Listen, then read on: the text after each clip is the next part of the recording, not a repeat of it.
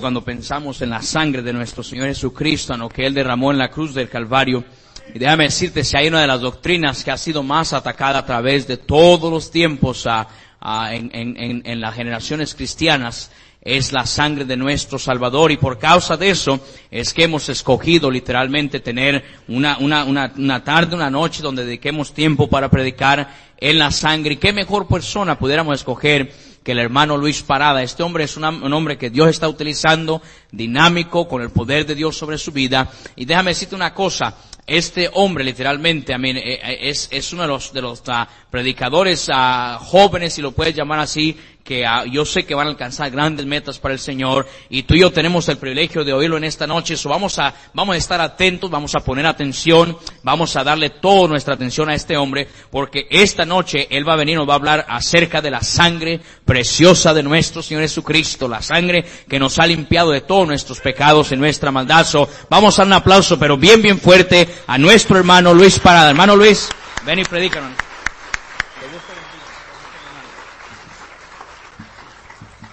Buenas noches, hermanos. Quiero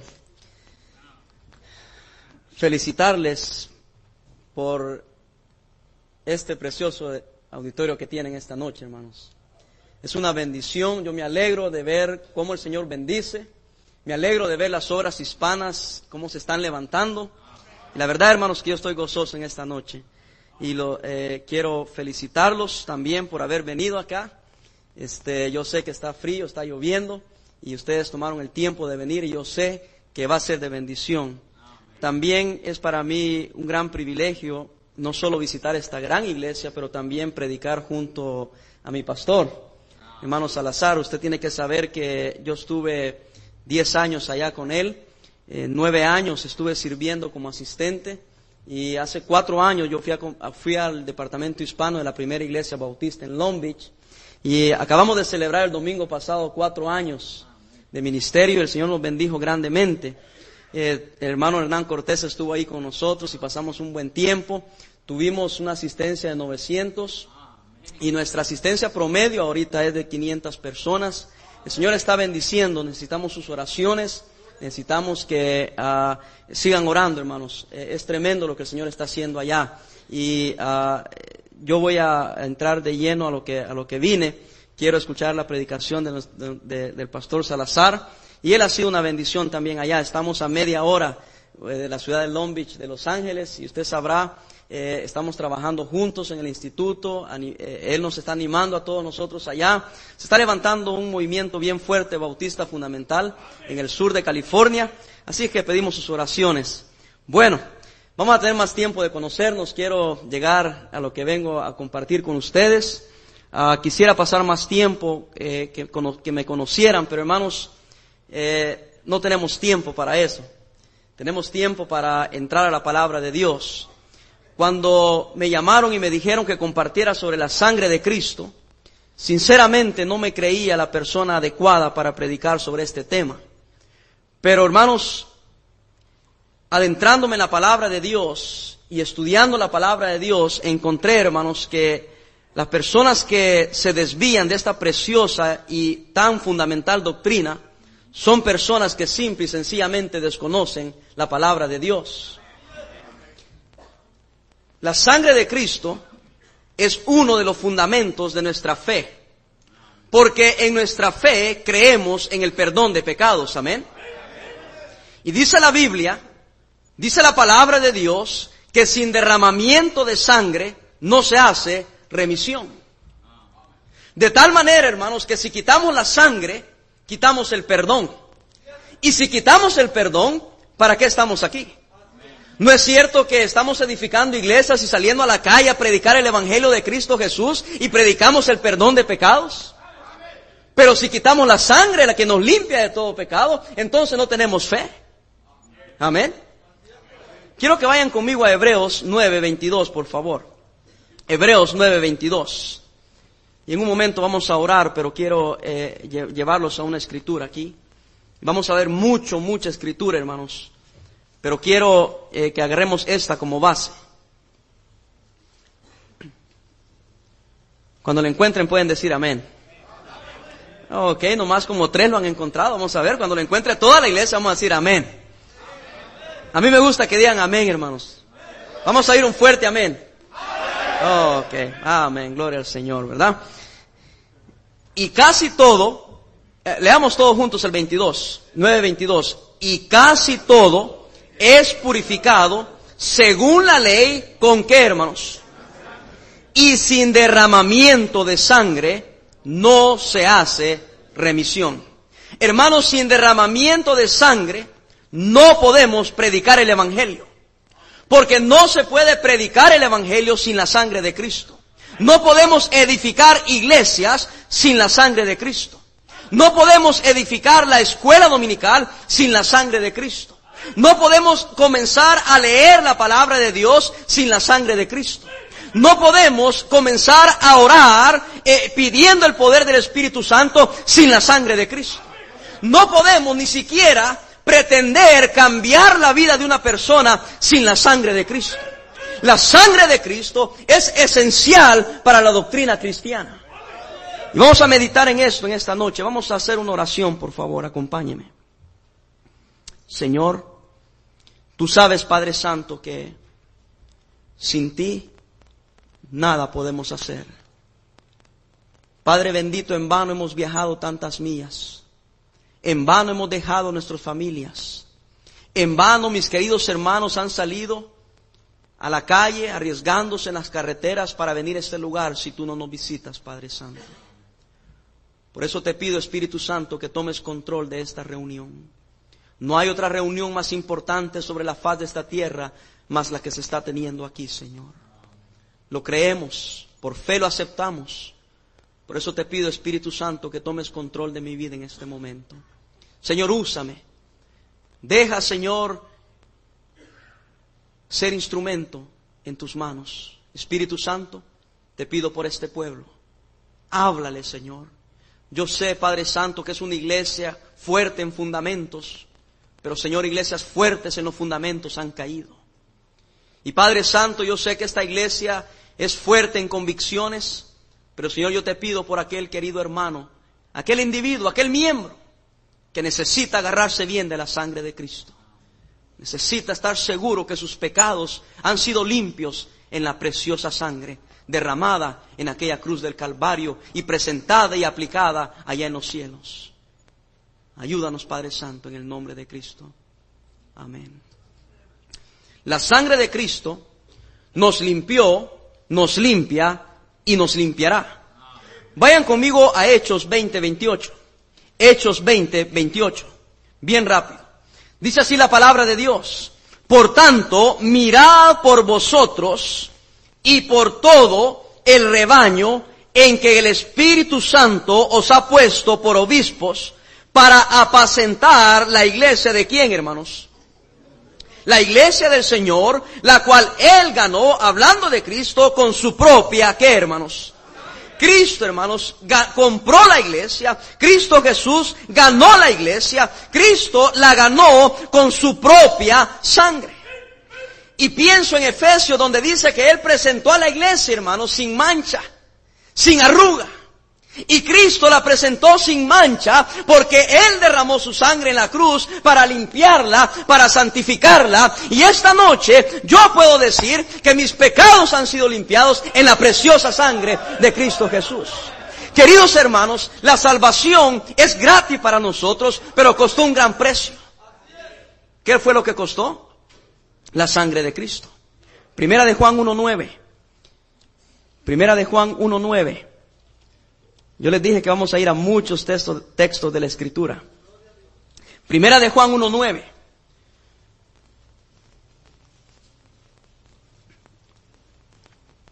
Uno siete al 9. ¿Lo tienen ahí, hermanos? Pero si andamos en qué? ¿Están ahí, hermanos? Yo quiero que me hablen, a mí me gusta que me hablen para saber por lo menos que están despiertos, ¿verdad?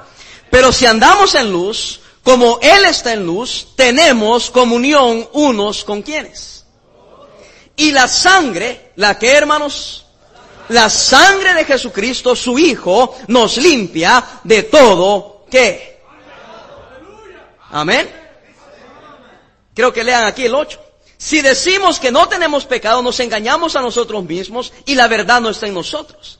Si confesamos nuestros pecados, Él es fiel y justo para perdonar nuestros pecados y limpiarnos de qué? De toda maldad. ¿Cómo nos limpia el Señor? Con su sangre. De tal manera, queridos hermanos, que la sangre nos limpia y nos limpiará. Y esta noche, queridos hermanos, yo puedo estar confiado que Cristo me perdonó los pecados pasados, presentes y futuros. Y queridos hermanos, en esta confianza puedo vivir la vida cristiana. En esta confianza puedo servir al Señor. En esta confianza puedo predicar el Evangelio. En esta confianza, hermanos, podemos pararnos confiados y acercarnos al trono de la gracia. Aquellos que no creen en la salvación por la sangre de Cristo no tienen semejante confianza. Por eso no pueden predicar la palabra de Dios como nosotros la predicamos. Por eso no se pueden eh, em, emprender y comenzar eh, grandes obras para Dios porque no tienen el fundamento que es en la sangre de Cristo. ¿Cuánto se dice, verdad, el hermano fulano que está haciendo una gran obra? No, Cristo está haciendo la obra. Cristo es el que agarra a una persona y agarra a un hombre y agarra a una mujer que antes servía a Satanás, que antes servía al, mundo, que no servía para nada, pero Él lo agarra y lo limpia y lo purifica en su sangre, entonces podemos servir al Señor. La sangre de Cristo tiene poder de limpiar aún los pecados no cometidos. Eso es tremendo, hermanos. ¿Sabe por qué Dios puede perdonar los pecados aún no cometidos? Porque la sangre de Cristo fue derramada una vez y para siempre, dice la palabra de Dios. Porque todo está en la presencia de Dios. Dios no está limitado por tiempo, somos nosotros los humanos que tenemos pasado, presente y futuro, pero delante de Dios todo está presente. La Biblia dice en Hebreos 13:8 que Jesucristo es el mismo ayer y hoy y por los siglos, gloria a Dios. Y si Jesucristo es el mismo ayer y hoy y por los siglos, la misma sangre que fue derramada en el cruz del Calvario es la misma sangre que nos sigue perdonando y la misma sangre que nos sigue limpiando. Y aquella sangre, hermano, fue presentada allá en el lugar santísimo, en la misma presencia de Dios, en el mismo cielo fue llevada aquella sangre por nuestro Señor. Se ha dicho que la sangre de Cristo ya no más nos limpia. Pero qué mentira. Porque la sangre de Cristo nos sigue limpiando. Por eso seguimos adelante. Porque si vamos a ser honestos, todos somos pecadores, todos le fallamos al Señor. Pero ¿por qué podemos seguir adelante? Porque somos hipócritas, no, porque tenemos confianza en el Señor Jesucristo. Dios no cambia. Como hizo las cosas en el pasado, las sigue haciendo el día de hoy y continuará haciendo. Quiero, hermanos, establecer ¿Qué papel tenía la sangre? ¿O qué papel jugaba la sangre en el pasado, en el Antiguo Testamento?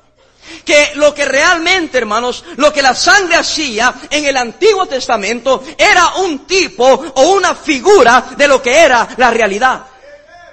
Y la realidad es, queridos hermanos, que aquel tipo, aquella figura, ahora es una verdad. Una verdad fundamental una verdad, queridos hermanos, que tenemos que seguir predicando. Una verdad que tenemos que seguir enseñando. Una verdad que los cristianos necesitamos saber por qué la sangre de Cristo nos limpia de todo pecado. Vea lo, lo que dice Hebreos 8.5, por favor. Hebreos 8.5. ¿Están ahí, hermanos? Dice, los cuales sirven a lo que es que figura y qué, hermanos, sombra de las cosas que, como se le advirtió a Moisés cuando iba a erigir el tabernáculo diciéndole, mira, haz todas las cosas conforme al modelo que se te ha mostrado en el monte. Era importante, queridos hermanos, hacerlo todo exactamente, porque así como se hacía aquí en la tierra, era figura de lo que está en el cielo. Vea conmigo Hebreos 9:11, por favor. Hebreos 9:11. ¿Está ahí conmigo? Pero estando ya presente, ¿quién? Sumo sacerdote de los bienes venideros por el más amplio y más perfecto que hermanos no hecho de manos, es decir, no de esta creación. pero fue Dios quien mandó la construcción del tabernáculo. Pero era figura de lo real. Vea conmigo 9.23, Hebreos 9.23. ¿Está ahí conmigo? Fue pues necesario, escuche bien, fue pues necesario, no una buena idea, era necesario que las figuras de las cosas celestiales fuesen purificadas así, pero las cosas celestiales mismas con mejores sacrificios que estos. Lo que está diciendo la palabra de Dios es que aquello que Dios estableció en el Antiguo Testamento era importante, tenía que hacerse como Dios lo mandara, pero era figura de lo perfecto, figura de lo real, figura de lo verdadero. Y queridos hermanos, Cristo derramó su sangre, pero también la llevó a la misma presencia de Dios y la sangre de Cristo por eso nos limpia de todo pecado es maravilloso pensar, queridos hermanos, y cuando vamos allá al Antiguo Testamento y empezamos a ver lo que el sacerdote hacía y cómo hacía exactamente como Dios le mandaba, cómo es maravilloso pensar que Cristo hizo exactamente lo mismo. El libro de Hebreos fue escrito a cristianos, judíos, que estaban regresando a, a la tradición judía. Usted tiene que recordar que el libro de Hebreos fue escrito en el año 65 después de Cristo. Quiere decir que por 65 años por lo menos había todavía sacrificios en el templo. Un cristiano judío estaba aquí diciendo que Cristo le había salvado, que Cristo era el Mesías, pero él miraba en el templo que todavía se, presentaba sacrificio. Entonces aquel judío cristiano eh, eh, empezaba a dudar de su fe y empezaba a regresarse al judaísmo. Porque el templo fue destruido en el año 70 después de Cristo por el emperador Tito. Entonces Pablo tenía que enseñarle, yo creo que Pablo escribió el libro de Hebreos, tenía que enseñarles, queridos hermanos, que ya no era necesario presentar sacrificio, porque el sacrificio perfecto ya había sido presentado en la cruz del Calvario. ¿Y cómo es que todavía algunos se, se, se atreven a decir que la sangre de Cristo no es la que nos salva? 9.23. Leímos ahí, ¿verdad? Versículo 24, porque no entró Cristo en el santuario hecho de mano, figura del verdadero, sino en el cielo mismo para presentarse ahora por nosotros ante quién. Gloria a Dios, amén. Y no para ofrecerse cuántas veces, muchas. Como entra el sumo sacerdote en el lugar santísimo cada año con sangre ajena. De otra manera le hubiera sido necesario padecer muchas veces desde el principio del mundo, pero ahora en la consumación de los siglos se presentó una vez para siempre por el sacrificio de sí mismo para quitar eh, de en medio el pecado y de la manera que está establecido para los hombres que mueran una sola vez y después de esto el juicio. Así también Cristo fue ofrecido una sola vez para llevar los pecados de muchos y aparecerá por segunda vez sin relación con el pecado para salvar a los que le esperan. Sangre de Cristo llegó a la misma presencia de Dios para presentar sacrificio por nuestros pecados y si nos limpia y nos sigue limpiando, entonces la sangre de Cristo todavía está haciendo su obra de redentora allá en el cielo. Ya no es muy popular esto. Se cree que eh, el que predica sobre la sangre de Cristo es un ignorante, es uno que no es intelectual, es alguien que, no está con, eh, no, no, está en, la onda, no está en lo moderno. Pero la verdad, hermanos, que si ser, eh, si, si creer en la sangre lo hace a uno ignorante, pues vamos a ser ignorantes para Dios. Pero yo encuentro, hermanos, que los que creemos en la sangre no somos ignorantes, sino que somos conocedores de la palabra de Dios. Yo sé que andan unos por ahí predicando la sangre de Cristo, pero no saben ni por qué la predican.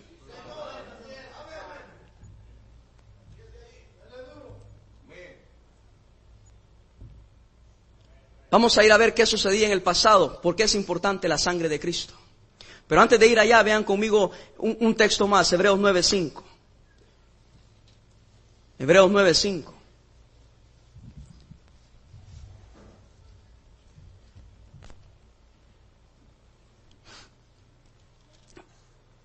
Bueno, vean conmigo aquí el 9.1. Ahora bien, aún el primer pacto tenía ordenanzas de culto. y un santuario qué? Terrenal. En contraste con el santuario celestial. Vean el versículo 2, porque el tabernáculo estaba dispuesto así. En la primera parte, llamada el lugar santo, estaba el, candel- el candelabro, la mesa y los panes de la proposición. Tras el segundo velo estaba la parte del tabernáculo llamada el lugar santísimo, que era la misma presencia de Dios, el cual tenía un incensario de oro y el arca del pacto cubierta de oro por todas partes, en la que estaba una urna de oro que contenía el maná, la vara de Aarón que reverdeció y las tablas del pacto. Y sobre ella, versículo 5, los querubines de gloria que cubrían el propiciatorio, de las cuales cosas no se puede aún hablar en qué, en detalle. Bueno, Pablo no tuvo tiempo para hablar en detalle, pero yo sí tengo tiempo para hablar en detalle. Versículo 6. Y ya me van a abrir el hoyo aquí para que me vaya, ¿no? Versículo 6. Y así dispuestas estas cosas en la primera parte del tabernáculo, entran los sacerdotes continuamente para cumplir los oficios del culto. Pero en la segunda parte solo el sumo sacerdote una vez al año, no sin sangre, la cual ofrece por sí mismo y por los pecados de ignorancia de quién? Del pueblo. Bueno, el sacerdote tenía que presentar sacrificio a Dios por el pueblo. El sumo sacerdote, hermanos, iba a Dios por el pueblo y venía al pueblo de parte de Dios. Pero el sacerdote no podía presentar nada, ningún sacrificio, si no había derramamiento de sangre. Vamos a Levíticos. ¿Levi qué? No, yo sí sé.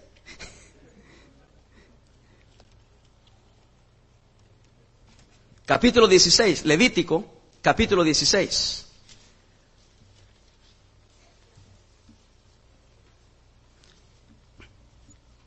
Yo voy a dejar que el pastor Salazar nos predique y nos sacude un poco. Y voy a tratar de dar un pequeño estudio bíblico acá. Qué bendición, amén. ¿Están ahí conmigo, hermanos? Dice, habló Jehová a Moisés después de la muerte de los dos hijos de Aarón, cuando se acercaron delante de Jehová y murieron. Y Jehová dijo a Moisés, di a Aarón tu hermano, que no en todo tiempo entre en el santuario detrás del velo, delante del propiciatorio que está sobre el arca, para que no muera, porque yo apareceré en la nube sobre el propiciatorio. Con esto entrará Aarón en el santuario, con un becerro para expiación y un carnero para holocausto. Sígame aquí, hermanos. Eso no es aburrido. Esto es interesante. Quiero que me siga. Si usted por 10 minutos me pone atención, usted va a salir de aquí, hermano, bien seguro de su fe. Había un becerro para expiación y había un carnero para holocausto para Aarón. Amén. Tenemos eso, ¿verdad? Sigamos el versículo 4. Se vestirá la, túnica santa de lino y sobre su cuerpo tendrá de lino.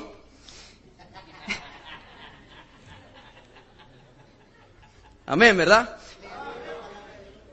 Se vestirá la túnica santa de lino y sobre su cuerpo tendrá calzoncillos de lino y se ceñirá, allá por allá dice el hermano Cortés que un pentecostal decía que aquellos que tenían ciertos calzoncillos no podían ser cristianos, ¿verdad? Bueno, bueno. Sigamos, Señor, perdóname. Y se ceñirá el cinto de lino y con la mitra de lino se cubrirá. Son las santas vestiduras, con ellas se ha de vestir después de lavar su cuerpo con agua. Versículo 5.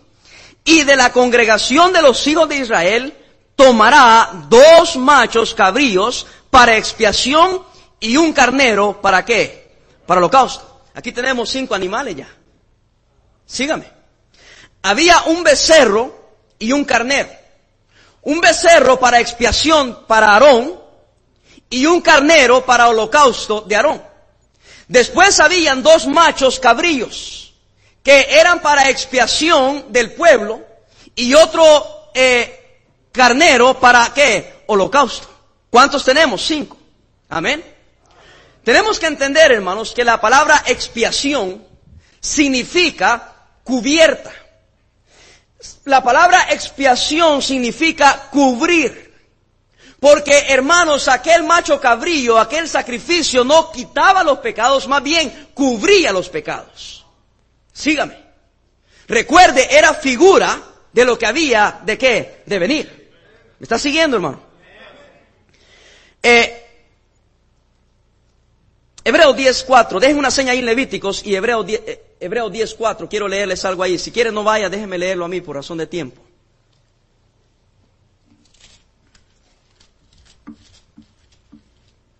Hebreo 10.4 dice así. Dice, porque la sangre de los toros y de los machos cabrillos no puede quitar qué? Los pecados. Romanos 3.25. Romanos 3.25.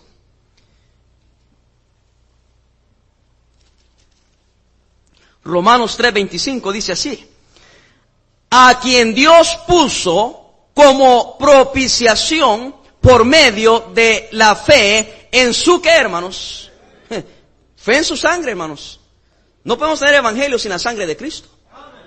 Dice fe en su sangre para manifestar su justicia a causa de haber pasado por alto en su paciencia los pecados que Quiero que vean una cosa, hermanos. Dios no quitaba los pecados del pueblo de Israel, sino que los pasaba por alto. En otras palabras, no los tomaba en cuenta porque aún el pueblo de Israel, con todos sus sacrificios, miraban con fe al sacrificio perfecto de Cristo Jesús. Regresemos al Levítico. Eh, yo, yo no quiero confundirlos aquí, quiero llevarlos paso a paso. Si es muy despacio, perdóneme, pero quiero que entendamos bien esto. Amén. Levíticos, capítulo 16, versículo 6.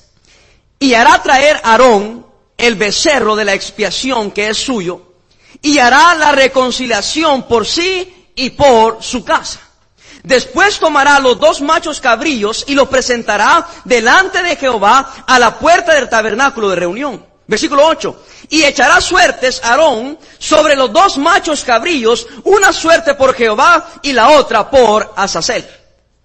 Vamos a entender esto. Los dos machos cabrillos eran para expiación del pueblo de Israel. A uno le echaba suerte para Jehová y a otro le echaba suerte para Azazel. Sígame aquí. Azazel, hermanos, es una palabra hebrea que significa quitado, descartado o echado. Sígame acá. Él agarraba dos machos cabrillos y decía, este es para Jehová y este es, es Azazel o es el descartado, el echado o el quitado. ¿Entendemos eso? Tenemos cinco animales, dos de Aarón, un becerro para expiación y un carnero para holocausto. Tenemos otros tres, dos machos cabrillos para expiación, y un carnero para holocausto. Amén. Agarraba Aarón los dos machos cabrillos, uno era en suerte para Jehová y otro en suerte para Azazel, que significa descartado, echado, quitado. Estamos ahí. Uno era sacrificado y otro era enviado al desierto. El de Jehová se sacrificaba y Azalel era sacado al desierto y era aventado, era echado, era quitado. ¿Qué no fue eso lo que Cristo hizo? Se entregó en la cruz del Calvario para ser sacrificado, pero gloria a Dios, Cristo nos quitó todos los pecados y han quedado olvidados, pero se hizo en la sangre de Cristo. Sigamos leyendo aquí. Versículo, ¿dónde estoy? 16, 9. Y hará traer Aarón el macho cabrillo sobre el cual cayere la suerte por Jehová y lo ofrecerá en expiación. Mas el macho cabrillo sobre el cual cayere la suerte por Azazel lo presentará vivo delante de Jehová para hacer la reconciliación sobre él, para enviarlo a Azazel. ¿A dónde? Al desierto. Hermanos, había un significado uno sacrificado y otro enviado al desierto. Dos machos cabríos, sígame aquí hermano, porque aquí es donde va, por eso estoy yendo al, al Antiguo Testamento, sígame. Dos machos cabríos constituían una sola ofrenda. Dos machos cabríos constituían una sola ofrenda.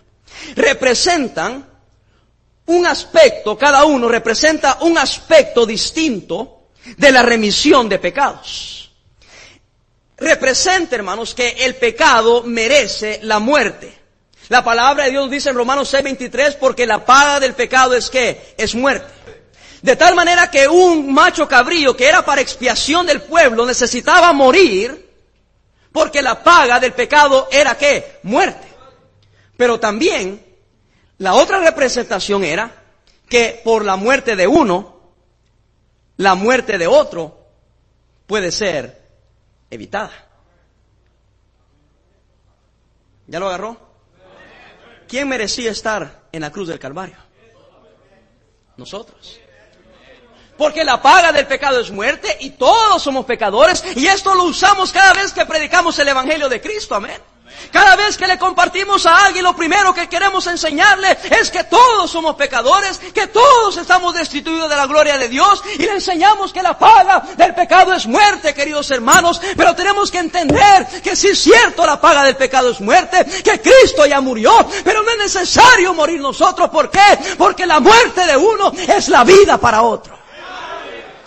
Gloria a Dios que eh, Cristo era perfecto y gloria a Dios que Él murió, fue sacrificado, pero gloria a Dios que se levantó al tercer día. Entonces aquel macho cabrío que era sacrificado y aquel macho cabrío que era el que iba al desierto era símbolo de mi Señor Jesucristo. Pero un momento, había que hacer algo con aquel macho que había sido sacrificado. Si lo dejamos ahí, no había remisión de pecados. Habían asesinado a un macho cabrío. Habían dejado ir a otro macho. Pero el sacerdote tenía que hacer exactamente como se le había dicho, amén. Y aquí donde está equivocado John MacArthur. Porque él dice que la muerte de Cristo es la que nos salva y no la sangre de Cristo. Pero hermanos, no solo es la muerte del macho cabrío, sino la sangre aplicada adentro del lugar santísimo. Y si Cristo murió y nunca fue allá al lugar santísimo a aplicar la sangre, entonces usted y yo no somos salvos. Quiero que lea ahí conmigo. Versículo 11. Gracias, alguien está poniendo atención. Porque yo ya me perdí, yo no sé ni dónde estoy. Amén. Lo quiero ver después del servicio, hermano. Y hará traer a Aarón el becerro, que era para expiación suya, y hará la reconciliación por sí y por su casa, y degollará en expiación el becerro que es suyo. Después tomará un incensario lleno de brasas de fuego del altar delante de Jehová y de sus puños lleno de perfume aromático molido y lo llevará detrás del velo, detrás del velo al lugar santísimo. Y pondrá el perfume sobre el fuego delante de Jehová, y la nube del perfume cubrirá el propiciatorio que está sobre el testimonio para que no muera. Tomará luego, ¿qué hermanos? De la sangre del becerro, y la rociará con su dedo hacia el propiciatorio, al lado oriental, hacia el propiciatorio, esparcirá con su dedo siete veces aquella que. Y recuerde que esto era figura de lo que había de venir. Después degollará el macho cabrío en expiación por el pecado del pueblo y llevará la sangre, otra vez la sangre, detrás del velo, adentro, y hará de la sangre como hizo con la sangre del becerro y la esparcirá sobre el propiciatorio y delante del propiciatorio, adentro mismo de la presencia de Dios, queridos hermanos. El sacerdote, en un solo día, presentaba sacrificio, pero entraba dos veces al lugar santísimo. ¿Usted me está escuchando? Entraba dos veces. Una para presentar sacrificio por él. Otra presentar sacrificio por el pueblo. Qué lindo es nuestro Cristo, hermanos. Cristo cumplió con toda justicia. El que nunca pecó fue contado por con pecadores.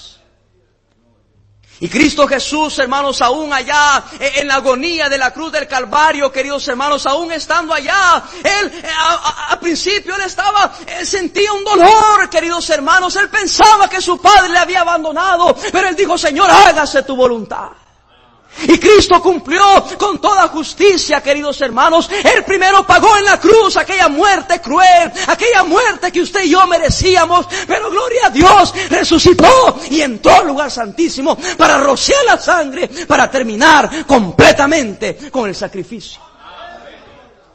¿Cómo es posible que hoy en día hayan personas que nos quieran quitar esa preciosa sangre? Me quitan la sangre y me quitan la salvación. Me quitan la sangre y me quitan la palabra de Dios. Quíteme la sangre y mejor quíteme la vida porque no vale la pena vivir. Quíteme la sangre y dejemos de predicar el Evangelio.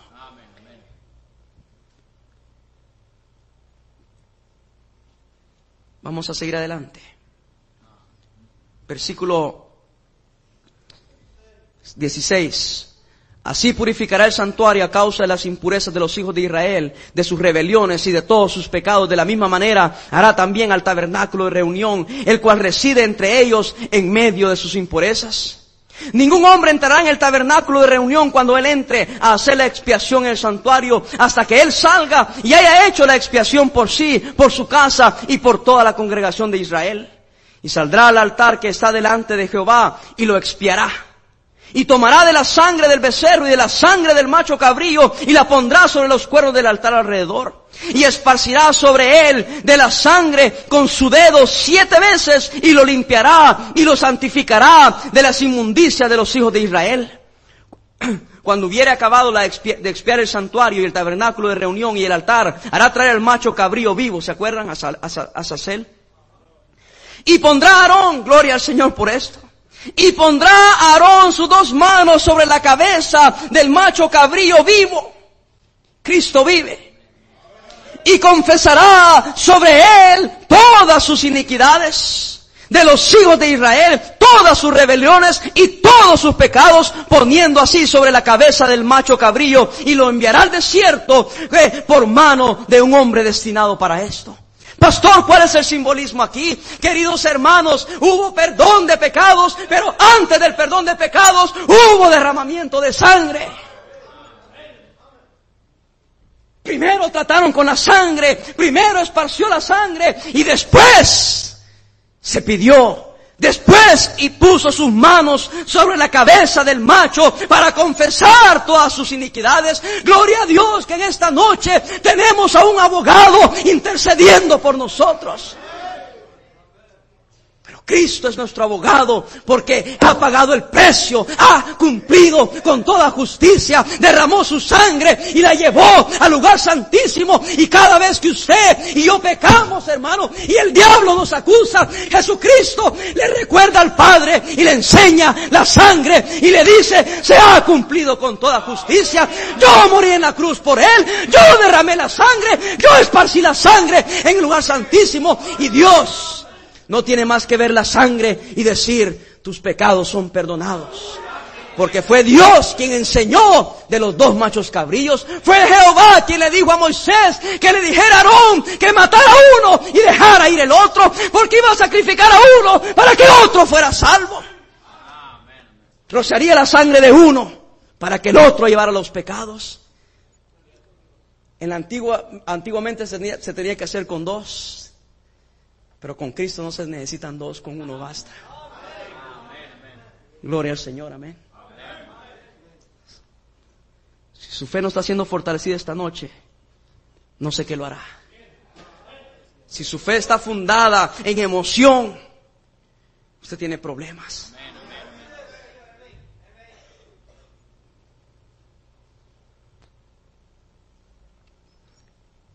Quiero terminar.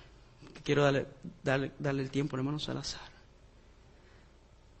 Vea conmigo un versículo. Voy a, dejar de hablar de muchas cosas. Vea conmigo Levítico 16, 34. Esto es importante. Y esto tendréis como qué?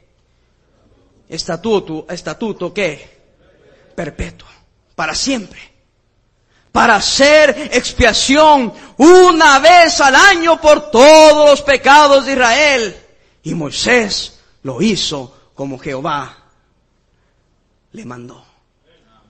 Hermano, sígame aquí. Sígame aquí. Jehová le dijo a Moisés, que tenían que hacer todo esto como estatuto perpetuo. Un estatuto para siempre.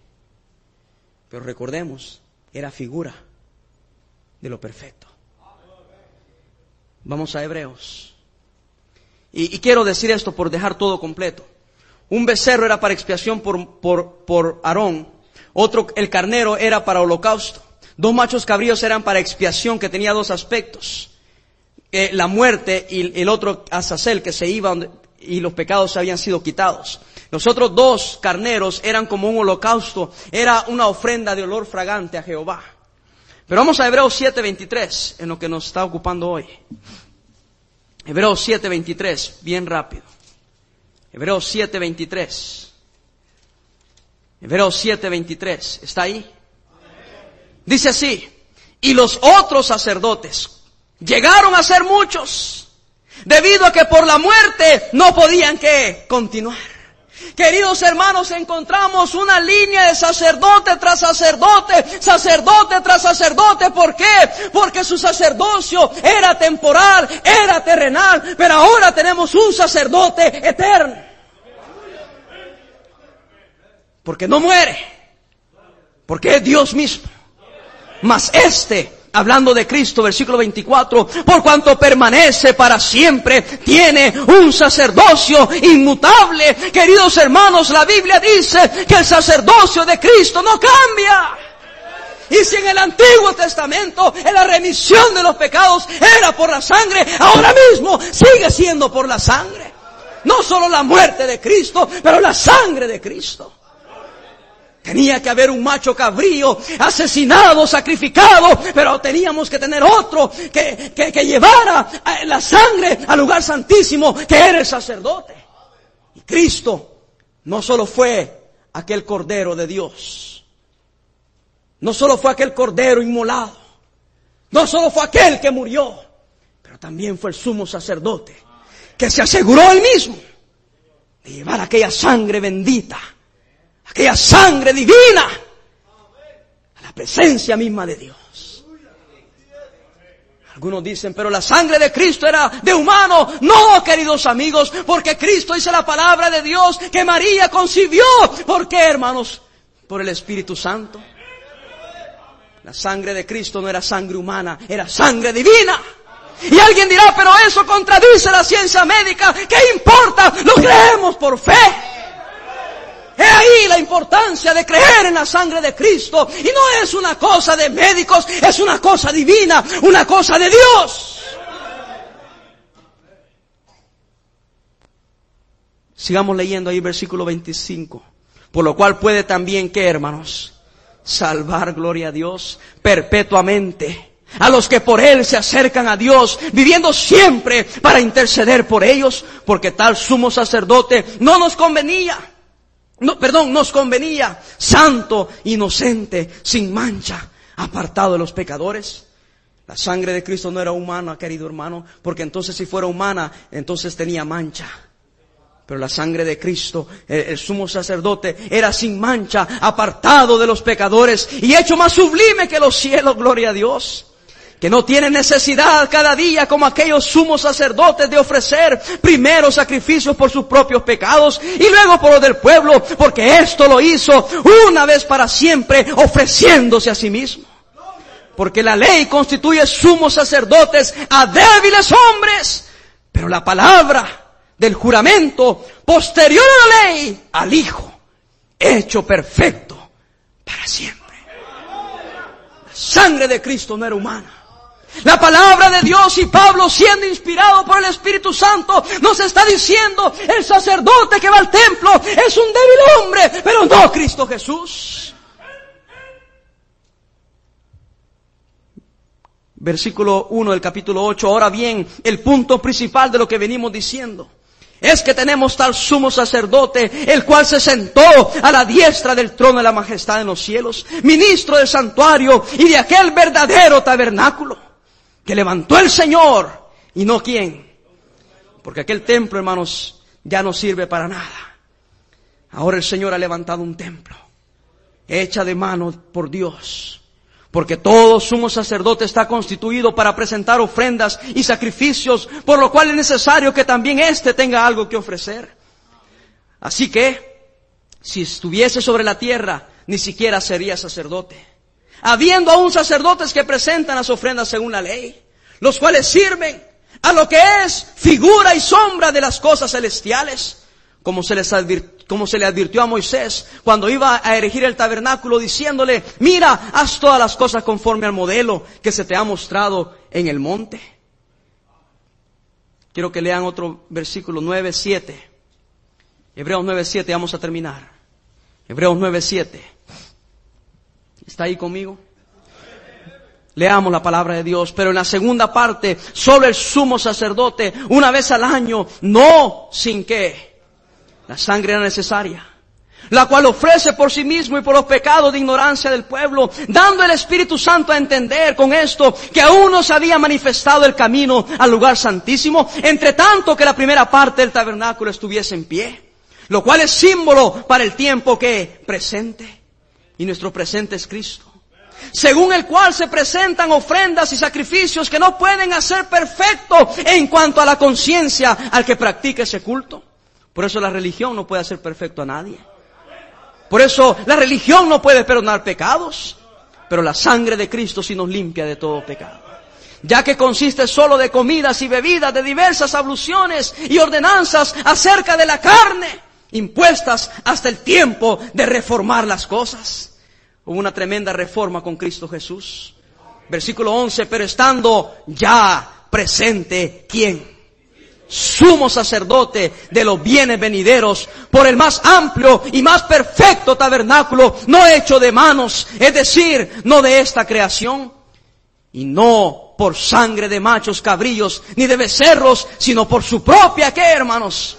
Entró una vez para siempre en el lugar santísimo, habiendo obtenido eterna redención. Queridos hermanos, es la sangre de Cristo que nos da la vida eterna.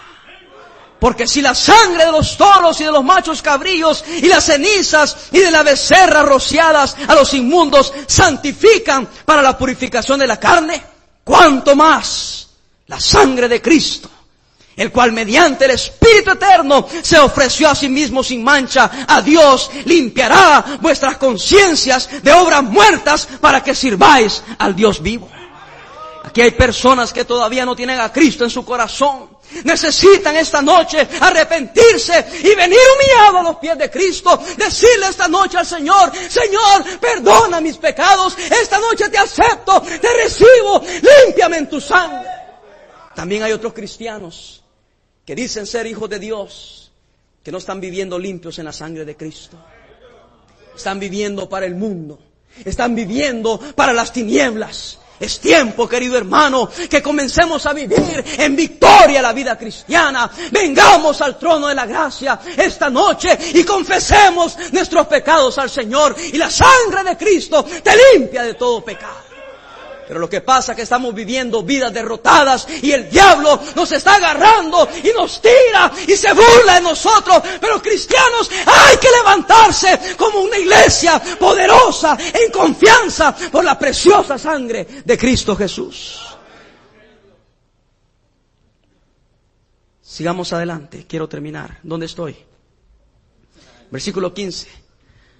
Así que por eso es mediador de un nuevo qué? Para que interviniendo muerte, para que interviniendo muerte para la remisión de las transgresiones que había bajo el primer pacto, los llamados reciban la promesa de la herencia eterna. Porque donde hay testamento es necesario que, intervenga muerte del testador. Porque el testamento con la muerte se confirma. Pues no es válido entre tanto que el testador vive. Si le han, le han puesto un testamento, mate el que lo hizo, por favor. Para que pueda disfrutar el testamento. 18 de donde ni aún el primer pacto fue instituido sin qué. Porque habiendo anunciado Moisés todos los mandamientos de la ley a todo el pueblo, tomó la sangre de los becerros y de los machos cabríos con agua, lana escarlata y, sopo. Y roció el mismo libro y también todo el pueblo diciendo, esta es la sangre del pacto que Dios os ha mandado. Y además de esto, roció también con la sangre el tabernáculo y todos los vasos del ministerio y todo esto era simbólico.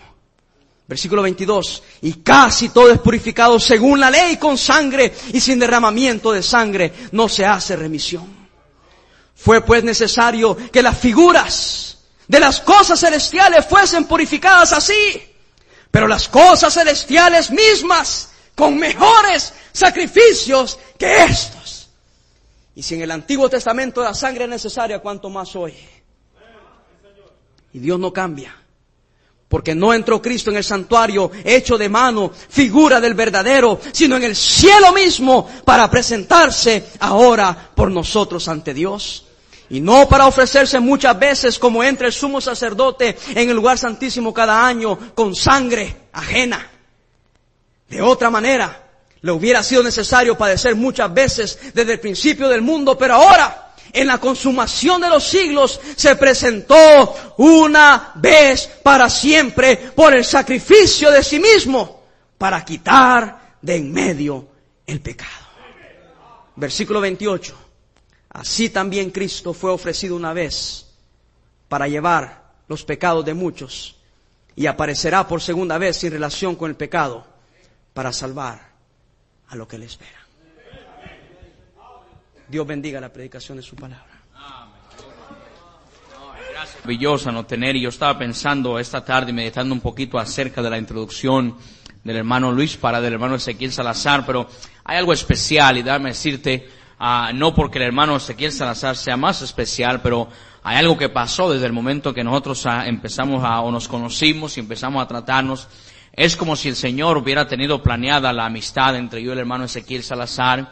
Amén. El Señor ha estado obrando increíble, de una manera maravillosa en la iglesia de Él, pero uh, eh, si hay una cosa hermano Ezequiel Salazar, podemos estar sentados y poder a disfrutar de la vida cristiana, porque este es un hombre sincero, ¿no? es un hombre real. Amén. Cuando tú ves al hermano Ezequiel Salazar, tú no ves una persona que es una cosa en el púlpito y luego debajo de él es otra. Amén. Tú lo ves exactamente como esa, ¿no? El hermano Ezequiel Salazar. Y esa es la cosa que pegó nuestro corazón, el hecho de que uh, él es sincero, uh, yo soy sincero y queremos servirle al Señor. Y Dios, Dios me ha dado una amistad maravillosa en el hermano Ezequiel Salazar y a, a mí cada vez que Él viene me regocijo, no tan solo por la amistad que tenemos, pero porque cada vez que Él nos predica, nos, amén, es de bendición increíble, hermano Ezequiel Salazar. Y yo sé que esta noche nuevamente nos va a ser de bendición, so vamos a recibir con un aplauso, pero bien, bien fuerte a nuestro hermano Ezequiel Salazar. Bien, bien fuerte. Ahí está. El terremoto de Los Ángeles, aquí está. Ay, bendito, gracias por todo esto. Un, un edificio de más de un millón de dólares y se pensaría que harían algo de esta porquería de micrófono. Yo dije, de seguro, de seguro va a haber púlpito acuerdo a nuestro tamaño. Nuestro. Nuestro. Y de seguro que va a haber un púlpito que no es ñango. Este, este, este micrófono es para, para predicadores ñangos. Vamos a ver si podemos hacer algo con él. No sé qué hacer, si comérmelo.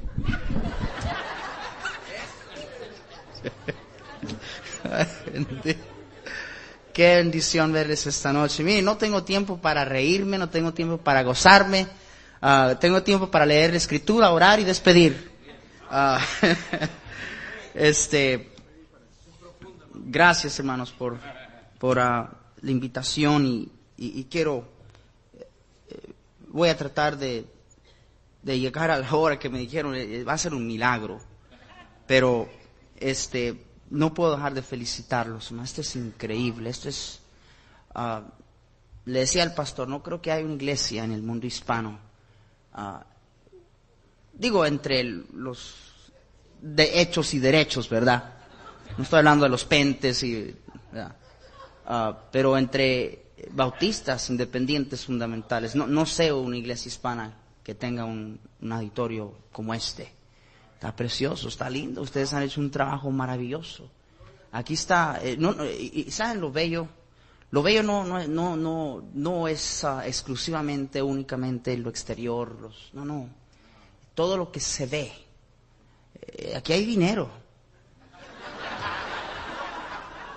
Ah, yo no, yo no, yo no, ve ustedes, yo me ustedes se ríen de una mosca. Ustedes se ríen de una mosca, yo estoy tratando de ser serio aquí, usted riéndose. ¿Qué, diga algo chistoso, diga algo chistoso, hermano. Está confundido, no sabe si decir amén o no.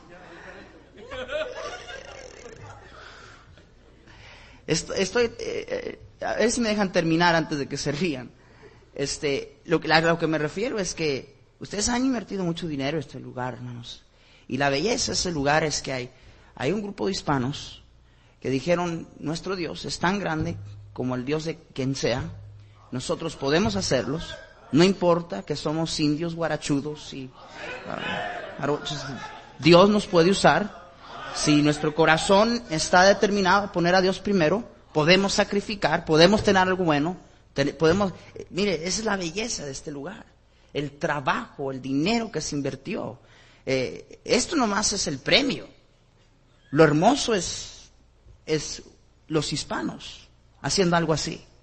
Eh, ustedes son, han sido un tremendo ánimo, créemelo, para, para mí, um, para nuestra iglesia.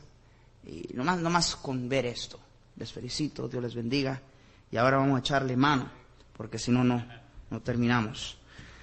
Vayan conmigo en sus Biblias y se ponen de pie, por favor, y quiero agradecerle a las muchachas y al, Juan por esa, esos, uh, ¿qué, van a decir de su pastor, verdad? Eh, pero yo, le doy gracias a Dios por ellos, esos jóvenes son, son un amor para mí, yo doy gracias a Dios por ellos. Casi todos llegaron a nuestra iglesia cuando eran chiquillos y ahora aquí estudiando, Hiles Anderson College. Es una bendición tenerlos aquí. Ah, no sé si llevarlos a la concordancia o...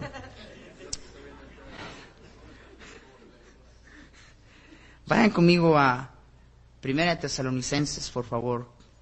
Primera Tesalonicenses, capítulo 4.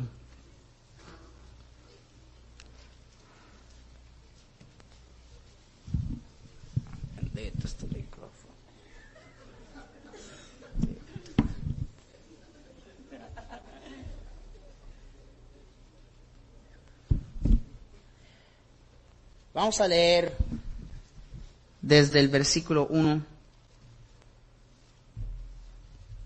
al versículo 7.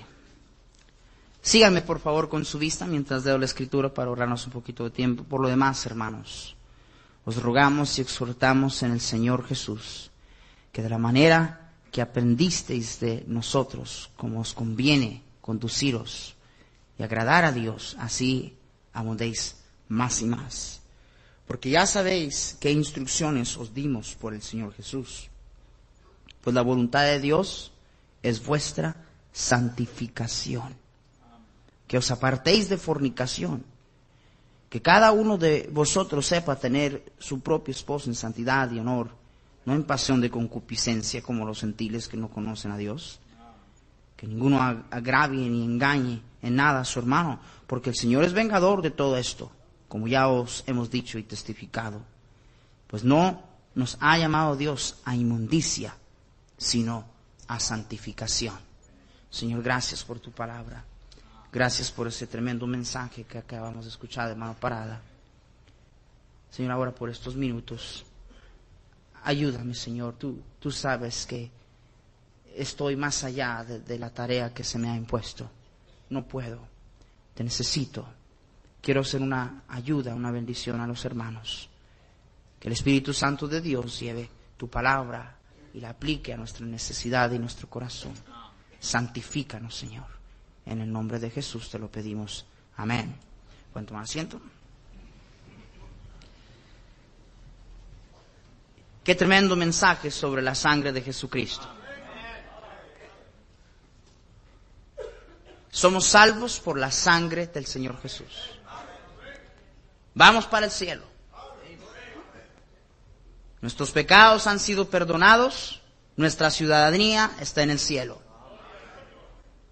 ¿Y ahora qué? ¿Ahora qué?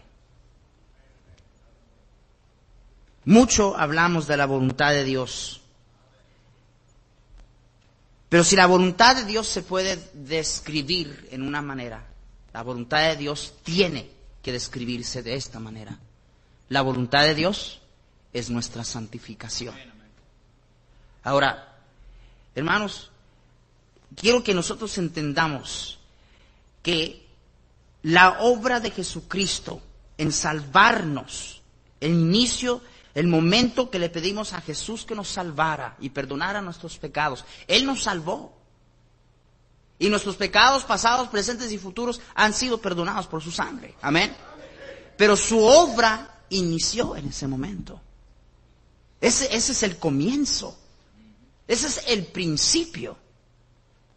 Porque ven, eh, la obra de Dios en regenerarnos es solamente el comienzo para la voluntad de Dios y la obra de santificarnos. Regeneración es una palabra complicada para describir todo lo que el hermano Luis les ha dicho. Santificación es lo que sigue después. Estamos hablando de la separación en esta noche. La palabra santificación quiere decir apartado. Dice la Biblia que esta es la voluntad de Dios, pues la voluntad de Dios es vuestra qué? Santificación. Entonces, la palabra nos dice de que usted y yo hemos sido llamados por Dios, después de ser salvos, a ser santos. La palabra santo viene de la misma palabra santificación. Primera de Pedro nos dice, sed santos porque Él es santo. Ahora, Quiero que me sigan. La palabra santificación quiere decir apartados. ¿Qué quiere decir, hermanos? Háblenme, hermanos. ¿Qué quiere decir? Apartados. ¿Apartados de qué? Apartados del mundo para Dios. Ahora, fíjense en esto. Dice, pues no nos ha llamado Dios a inmundicia. Esa es mundanalidad. Normalmente pensamos en mundanalidad y nosotros como buenos bautistas independientes fundamentales, ah, pues miren nomás que corto, estoy pelado como cebolla, a mí nomás cómo me corté el pelo hoy. Este, a mí nomás hasta donde tengo las faldas. Inmundicia, mundanalidad es mucho más que eso.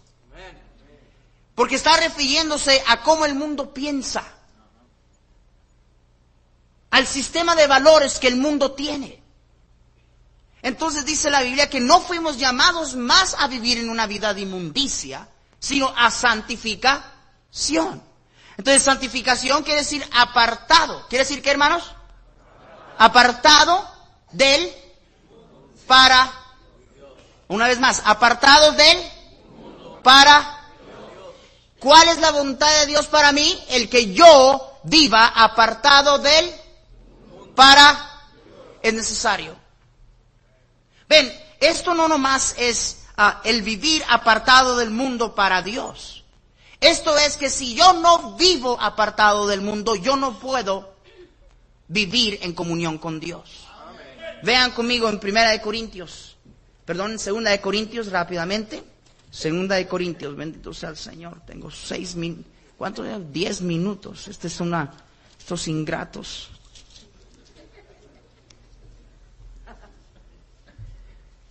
Versículo 14, no os unáis, 2 Corintios 6, 14, no os unáis en yugo desigual con los incrédulos. Porque qué compañerismo, qué qué hermanos? ¿Qué compañerismo tiene la justicia con la injusticia? ¿Y qué comunión, qué qué hermanos? ¿Qué comunión la luz con las tinieblas?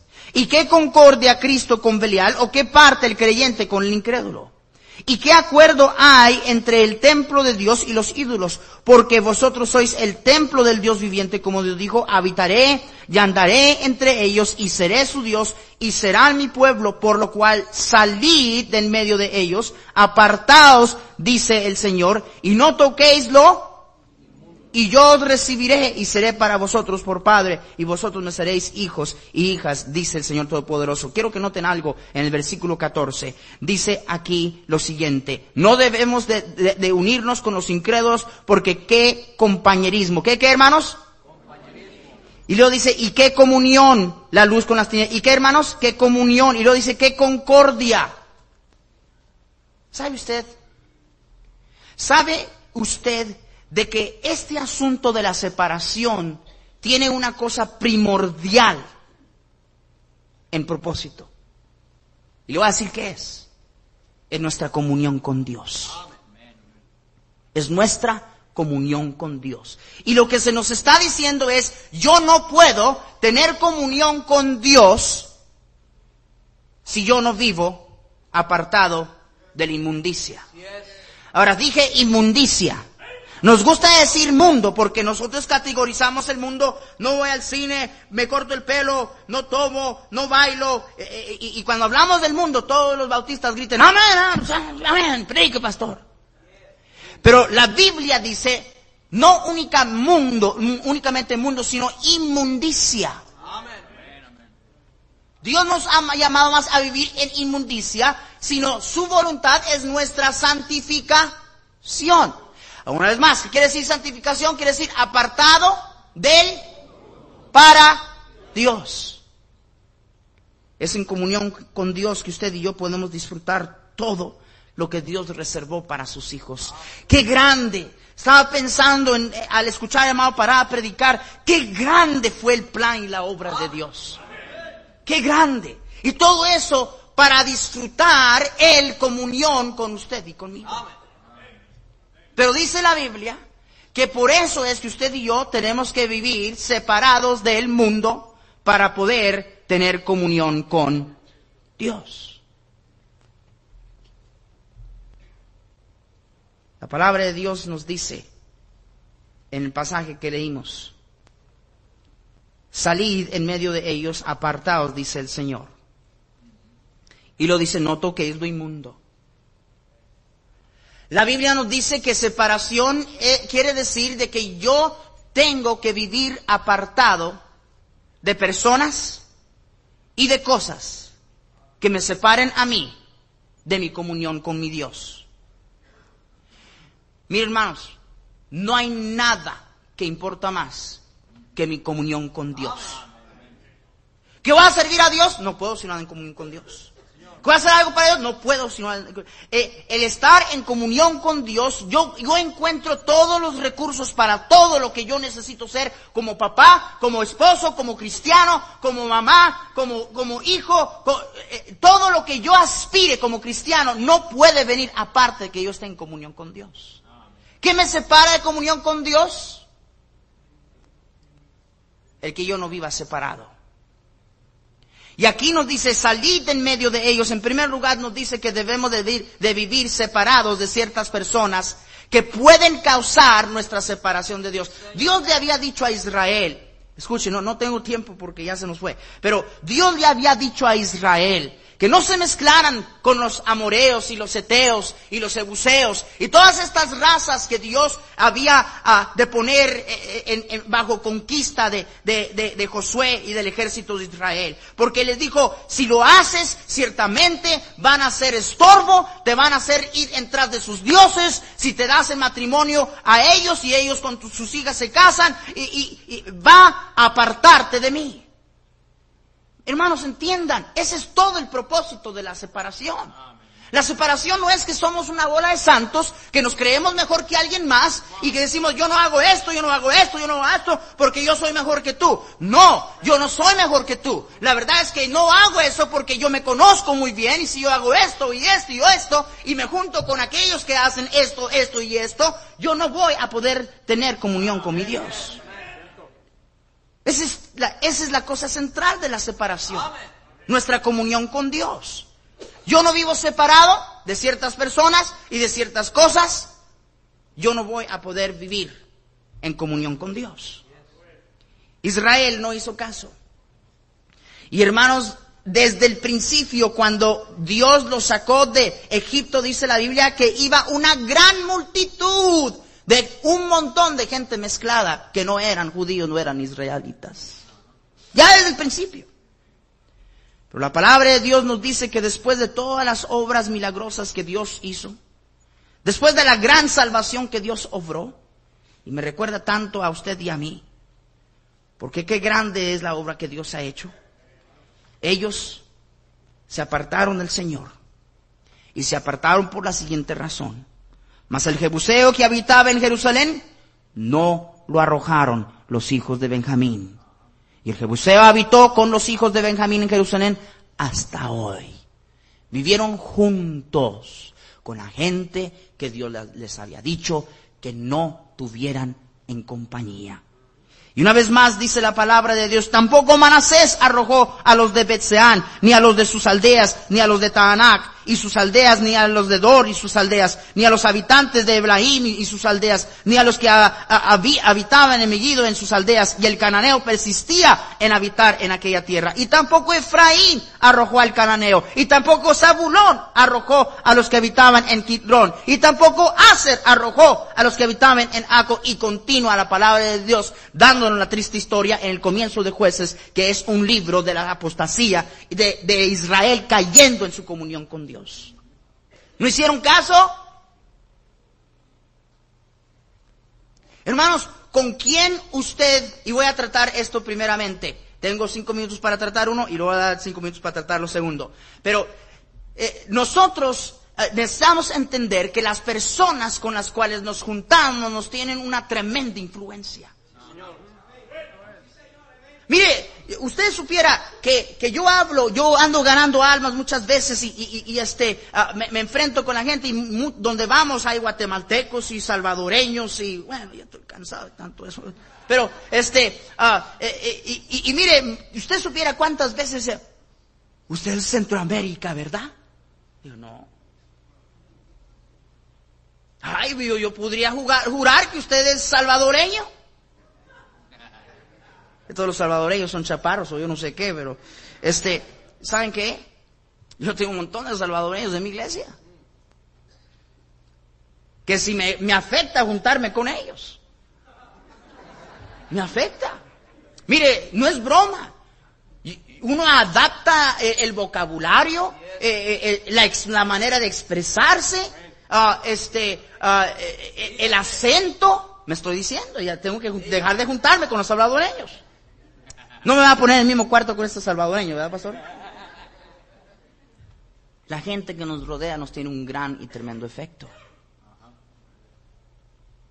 Por es que yo no comprendo a cristianos que dicen que quieren tener comunión con Dios y aman a Dios. Yo no entiendo un joven cristiano diciendo que sus mejores amigos son incrédulos y mundanos. I don't understand you. ¿A quién estás engañando?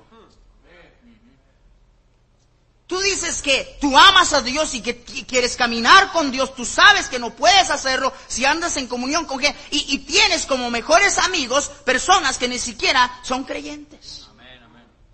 Por eso andas como andas.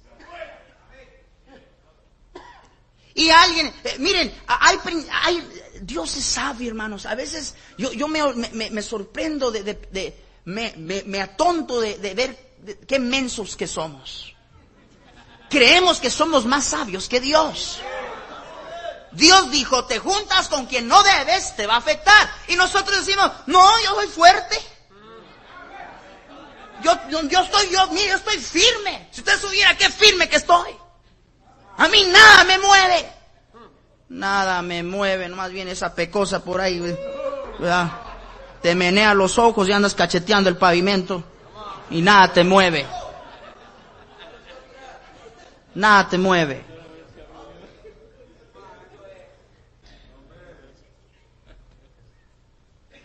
Cristo dijo, el que ame padre, madre, hijo, cualquier cosa más que mí, no es digno de mí. Yo amo a mi familia.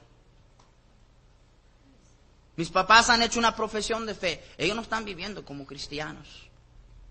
Yo los amo. Es mi familia, yo los amo. Pero yo no frecuento mucha amistad con ellos.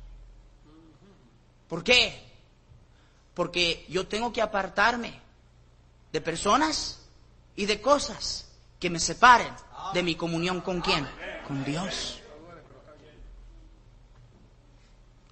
Ay, pues es que mi viejo se enoja porque no, no quiere que vayamos a la casa de mi mamá. Pues pregúntate qué hay que en la casa de tu mamá. No me malentiendan, estoy, eh, después vamos a hablar del hogar y unos cuantos detalles sobre eso, pero lo que estoy diciendo es que, eh, eh, hermanos, ¿qué es lo que verdaderamente nos importa? Llegamos a querer más a la gente que a nuestro propio Dios. Y permitimos que personas nos separen de Dios porque queremos más a la gente que a nuestro propio Dios. Queremos más la aceptación de la gente que comunión con nuestro Dios. Y por si usted no lo entiende, yo estoy hablando de inclusive personas dentro de la iglesia. Hay algunas personas en esta iglesia con las cuales usted no debería de andar juntándose.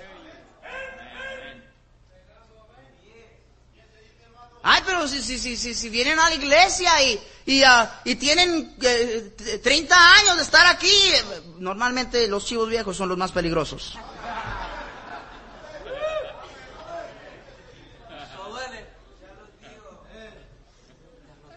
No es necesariamente eso es verdad.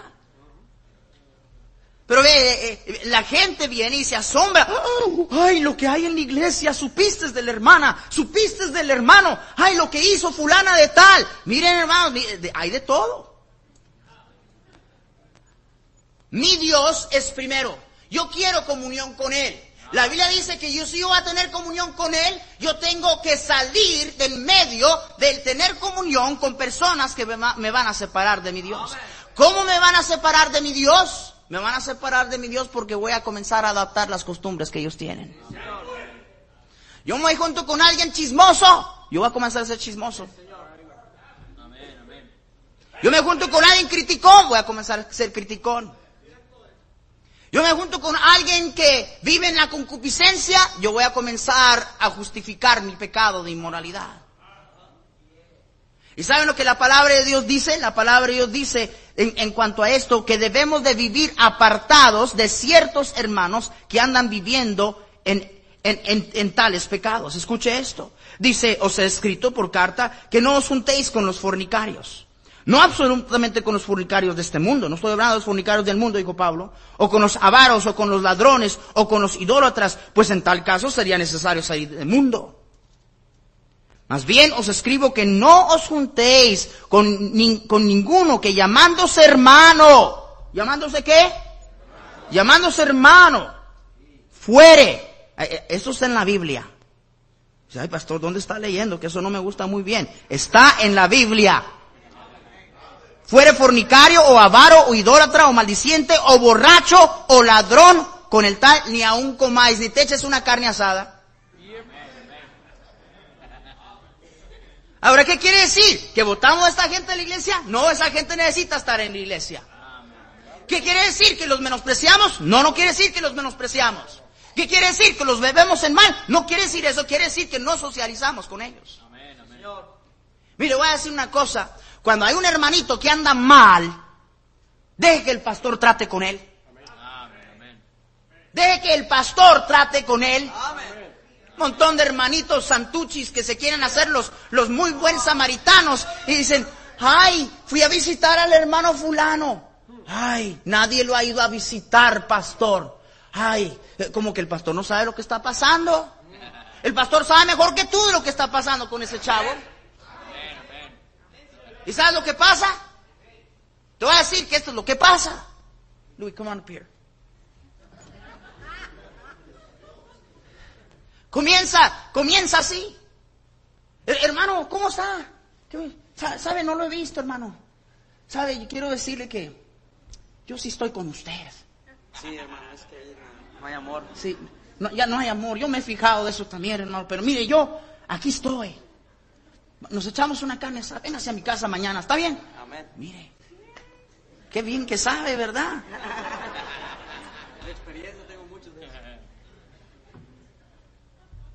¿Y saben qué? De repente el pecador comienza a ser el víctima, él no hizo nada, y los hermanos, el pastor y la iglesia, ellos son los, la bola de hipócritas. Amén, amén.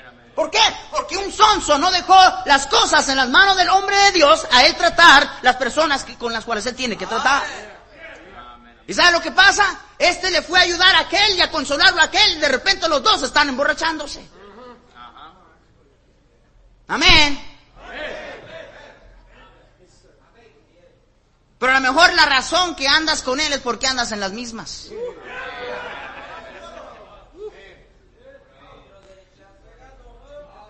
Oiga, ¿qué? ¿Qué piensa usted, hermano, del edificio ese? Toda la lana que ese Hernández nos sacó hoy.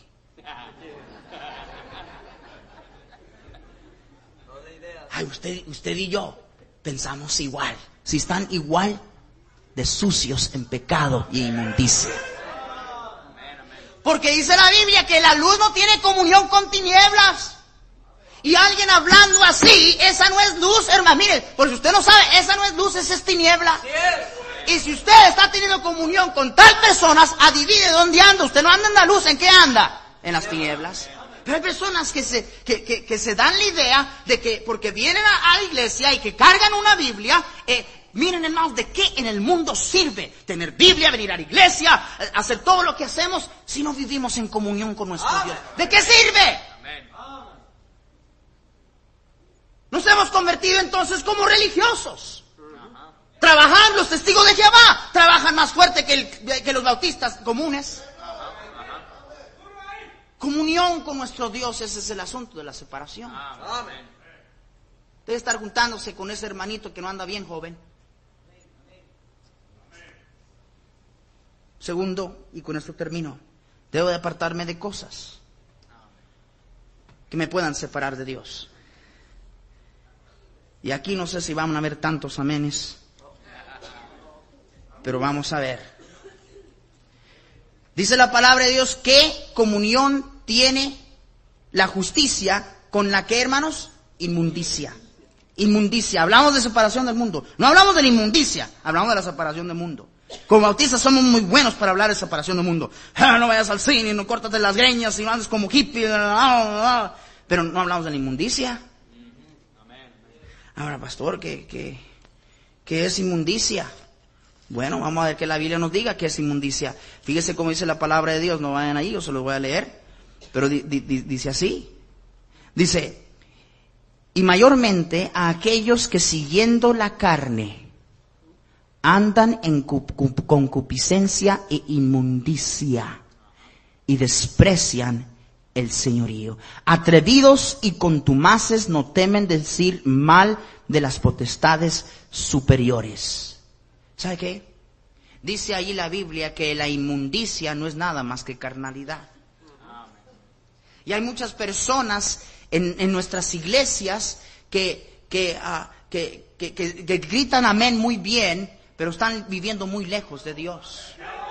Tienen el pelo cortado bien, pero están viviendo muy lejos de Dios.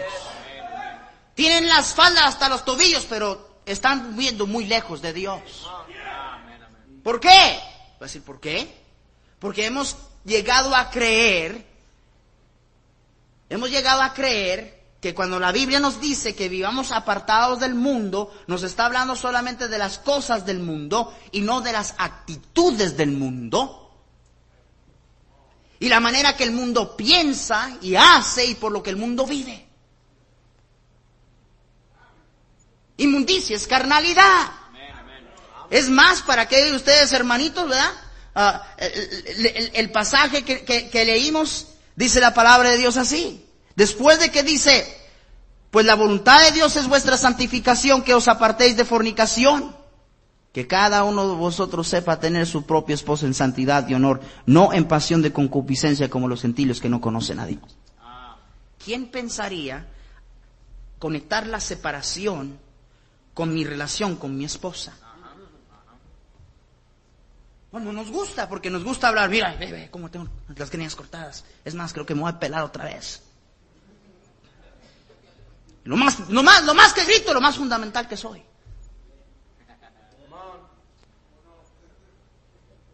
A mí mi vida me dice que la inmundicia me separa de mi Dios. Y inmundicia es que yo sea un pagano en mi manera de tratar aún con mi propia esposa. Amén, amén, amén. Es bueno. Yo, yo, les dije que los amenes iban a acabar. Se los dije. Y vivimos en un, en un tiempo en que si no nos cuidamos, hermanos, vamos a perder la, razón de, de, lo que nosotros predicamos. Somos muy buenos para predicar separación, pero no nos olvidemos, hermanos, que la razón de la separación es que nosotros no podemos vivir en comunión con aquello que nos quita de la comunión con nuestro Dios. Y lo que nos quita de la comunión con nuestro Dios no solamente son las cosas del mundo, sino las actitudes del mundo y la conducta del mundo. La carnalidad, la gritería en los hogares, Eso es inmundicia. Eso me separa de Dios. ¿Por qué? Porque es pecado. La amargura en mi corazón. El resentimiento contra alguien. Los celos, la envidia, cosas de las cuales no nos gusta hablar. La concupiscencia y los malos pensamientos que, que plagan a un montón de cristianos y duele, medio mundo se sorprende porque hicieron lo que hicieron. Hay personas aquí en esta noche, pastor. Su mente sabrá dónde está. Nadie lo sabe, nadie lo sospecha, pero tienen una mente sucia. Esa es inmundicia. Y ven, hermanos, miren, si nosotros nos cuidamos de las cosas que parecen ser más, pero pastor, eso ya es, eso ya es casi colar el, ya está hablando de cosas muy, muy, muy pequeñas, que no, cosas muy grandes en los ojos de Dios. En sí, el descuido de estas cosas es lo que nos lleva a problemas más grandes. Si cuidamos de estas cosas que nosotros pretendemos ser chicas, por eso es que la palabra de Dios nos dice, cualquier hombre que mirare a una mujer y la codicie en su corazón, ya ha cometido adulterio. ¿Por qué? Porque hermanos, para Dios eh, eh, eh, quien nos conoce y sabe quién somos y sabe dónde andamos, cuando nosotros en nuestro corazón codiciamos a una mujer. El pecado, aunque nadie lo sepa, aunque nadie lo haya visto, aunque nadie sospeche, se cometió en ese momento y en ese momento ocurrió separación entre mí y mi Dios. Si yo lo puedo cortar aquí, y ese es el problema. miren, veo a pastores bautistas fundamentales cayendo como moscos. ¿Por qué? Porque ponemos un gran énfasis en todo lo que se ve. En lo que podemos ver con los ojos, cómo se viste, cómo, cómo luce, luce como bautista, habla como bautista, carga una, babla, una Biblia y escupe como bautista, ha de ser bautista. El único que conoce el corazón es Dios. Y descuidamos lo más importante y luego nos ponemos en problemas.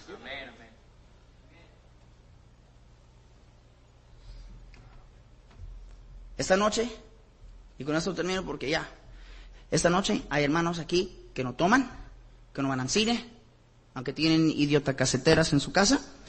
Ah, no, no, no van al cine, no bailan, ah, tienen el pelo corto, visten bien, pero son mundanos y están muy lejos de su Dios. Sí, Señor. Esta es la voluntad de Dios. Vuestra santificación. Sino que está haciendo aquí. ¿Para qué viene? ¿Para qué viene? ¿Para ir a la iglesia? ¿Cumplir con algún deber religioso? ¿O verdaderamente venimos a acercarnos a Dios? No puedo acercarme a Dios si hay pecado en mi vida. Y si eso quiere decir que tengo que separarme de cosas, de personas y arrancar cosas de mi corazón que no agraden a Dios, entonces que así sea. Pero un momento, ¿saben de quién es la obra de santificación? Esa obra es del Espíritu Santo de Dios. Todo lo que yo tengo que hacer es ceder a Él. ¿Qué quiere decir? Quiere decir que cuando Dios me diga eso es malo, no ande dando candela, es malo. Es decir, quiere decir que cuando Dios me está reprendiendo y trayendo convicción de algún pecado en mi vida, no me justifique. No me haga el tonto como que no escucho. Yo nomás cedo a Él. Y el Espíritu Santo cambia y transforma. Y me va santificando y santificando apartándome más y más de qué? Del mundo, del sistema del mundo, de la carnalidad, de la inmundicia, para vivir cerca de nuestro Dios. Yo no puedo comprender por qué un Dios santo y puro quiere tener comunión con nosotros. Yo no, yo no le entiendo eso. No, no, no, no, no, no puedo concebir en mi mente por qué. Pero soy un tonto. Si un Dios tan lleno de amor y misericordia quiere tener comunión conmigo, y yo he hecho por un lado a basura esa tremenda oportunidad. ¿Dónde está esta noche? ¿Dónde está? ¿Puede usted decir, estoy en comunión con Dios? No, no, me diga cuántas horas ha visitado. Ah, no me diga todo lo que usted trabaja. La obra de Dios puede hacerse en la carne. ¿Está usted en comunión con Dios? Señor, ¿cómo te necesitamos? ¿Cómo necesitamos vivir tan cerca de ti? Y sin embargo, Señor, constantemente andamos invitando cosas, actitudes, personas que nos quitan esta gran bendición de vivir en íntimo andar contigo. No tenemos que ser separados porque somos mejor. Tenemos que vivir separados de todo lo que me aleje de mi Jesús. Oh Señor, que seamos de verdad. Que seamos de verdad. Y el único que sabe eres tú en este momento, ahorita mismo, el único que sabe, hermana, el único que sabe, hermano, es Dios. Y usted, usted sabe cómo anda. Pretenda, finca delante de la gente lo que usted quiera. Usted sabe. Puestos todos de pie.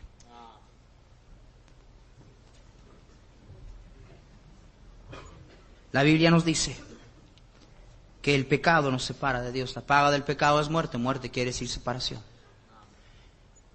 Usted no ha invitado a Jesús como su Salvador. Usted ahorita mismo se encuentra separado de Dios. Si usted muere esta condición, usted se va a ir al infierno. Dios no quiere mandarle al infierno. Dios quiere perdonar sus pecados, darle vida eterna, cambiar su vida, santificarle, separarle para dulce comunión con Él. Hay alguien esta noche aquí que no sabe que cuando muera va a ir al cielo. Alguien aquí esta noche que no sabe que cuando muera va a ir al cielo, pero quiere saberlo. Alce su mano, ¿dónde está? Alce su mano. Nomás señálame con su mano. Pastor, yo, yo, yo creo en Dios, tengo iglesia, pero si me muero ahorita, yo no sé qué sería de mí. No estoy seguro de ir al cielo cuando me muera. Quiero tener esa seguridad, ore por mí. La palabra de Dios se ha predicado. Si Dios le ha hablado a usted de alguna manera, no se quede allí. No comienza, mire, no juegue ese jueguito. ¿Me estará hablando Dios o no me estará hablando Dios? Usted sabe si Dios le está hablando. no juegue ese jueguito. Si Dios le ha hablado, venga. Usted tiene que arreglar algo con Dios, venga, venga. No se confíe en todo lo que usted muestra exteriormente para convencerse de que usted anda caminando con Dios. ¿Cómo están sus actitudes? ¿Cómo está su corazón? ¿Qué ocupa tus pensamientos? ¿Qué sistema de valores tienes? ¿Hay envidia? ¿Tienes una lengua criticona? ¿Eres un chismoso? ¿Una chismosa? No digamos de un montón de, personas que viven aquí, saliendo de aquí, llegan el día lunes a la escuela de trabajo y como que ni conocen la iglesia ni al Señor. Viven como completamente extraños, se adaptan a como el mundo vive. Eso quiere decir que los demás de ustedes que están puestos de pie están bien. Qué tremendo grupo de gente aquí que está en comunión con Dios, pastor. Qué tremendo grupo. Bendito, en una iglesia, si un grupo como este verdaderamente está en comunión con Dios, qué gran, qué gran grupo. Qué, qué cosa más extraordinaria. No sea religioso. No se conforme con ser religioso. Y hace tiempo que Dios no hace nada en tu vida. No estás en comunión con Dios, tus oraciones no son contestadas. Y tú lo sabes. Ven, ven, pídele perdón a Dios. Su sangre es suficiente.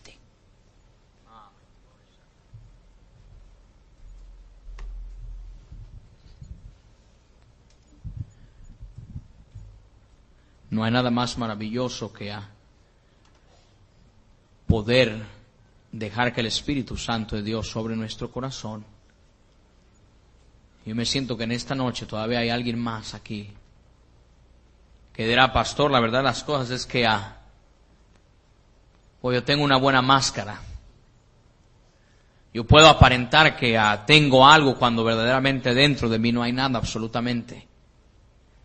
Estoy aquí y la verdad las cosas que hasta los hermanos ah, cuando ellos me ven, voy, han de pensar qué maravilloso hombre. Pero mi corazón está lleno de podridez y de inmundicia. Mi mente no es una mente sana, no es una mente cristiana. ¿Qué tú estás esperando en esta noche, mi hermano? A ver, el mensaje que se nos ha predicado es algo claro, es algo sencillo, algo que Dios quiere arreglar asuntos contigo en esta noche. ¿Qué, qué esperas? ¿Tú sabes dónde tú estás viviendo en esta noche? Tú sabes qué es lo que tú tienes que hacer para arreglar asuntos con el Señor. El Señor te está llamando. Cuán tiernamente Cristo nos llama para venir y a de rodillas a sus pies decir, Señor, ayúdanos. Ayúdanos para tener esa comunión que necesitamos desesperadamente y que es literalmente lo que nos tiene alejados de ti.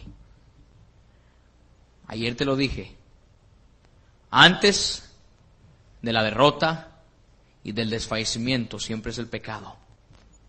Y el pecado es el que nos destruye. Padre, gracias por esta noche, Señor. Gracias por estos que han venido. Espíritu Santo, gracias por los fundamentos que nos has dejado. Eso es lo que tu palabra nos dice, Señor, si a los fundamentos fueren destruidos, Señor. Si no predicamos acerca de la sangre, Señor, si no tenemos un revamiento acerca de la separación, acerca, Señor, de vivir una vida correcta, acerca de dejar esos, lo que nosotros llamamos pequeños pecados, Señor, pero son los que nos destruyen literalmente, dice tu palabra que ha de ser el justo.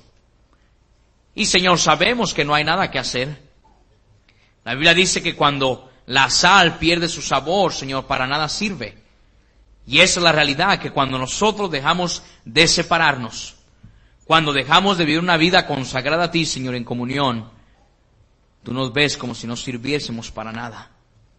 Ayúdanos a entender esto en esta noche. Señor, regresa el corazón de los esposos hacia sus esposas. Regresa el corazón de los hijos hacia los padres. Y de, los, de las eh, esposas a sus esposos, Señor.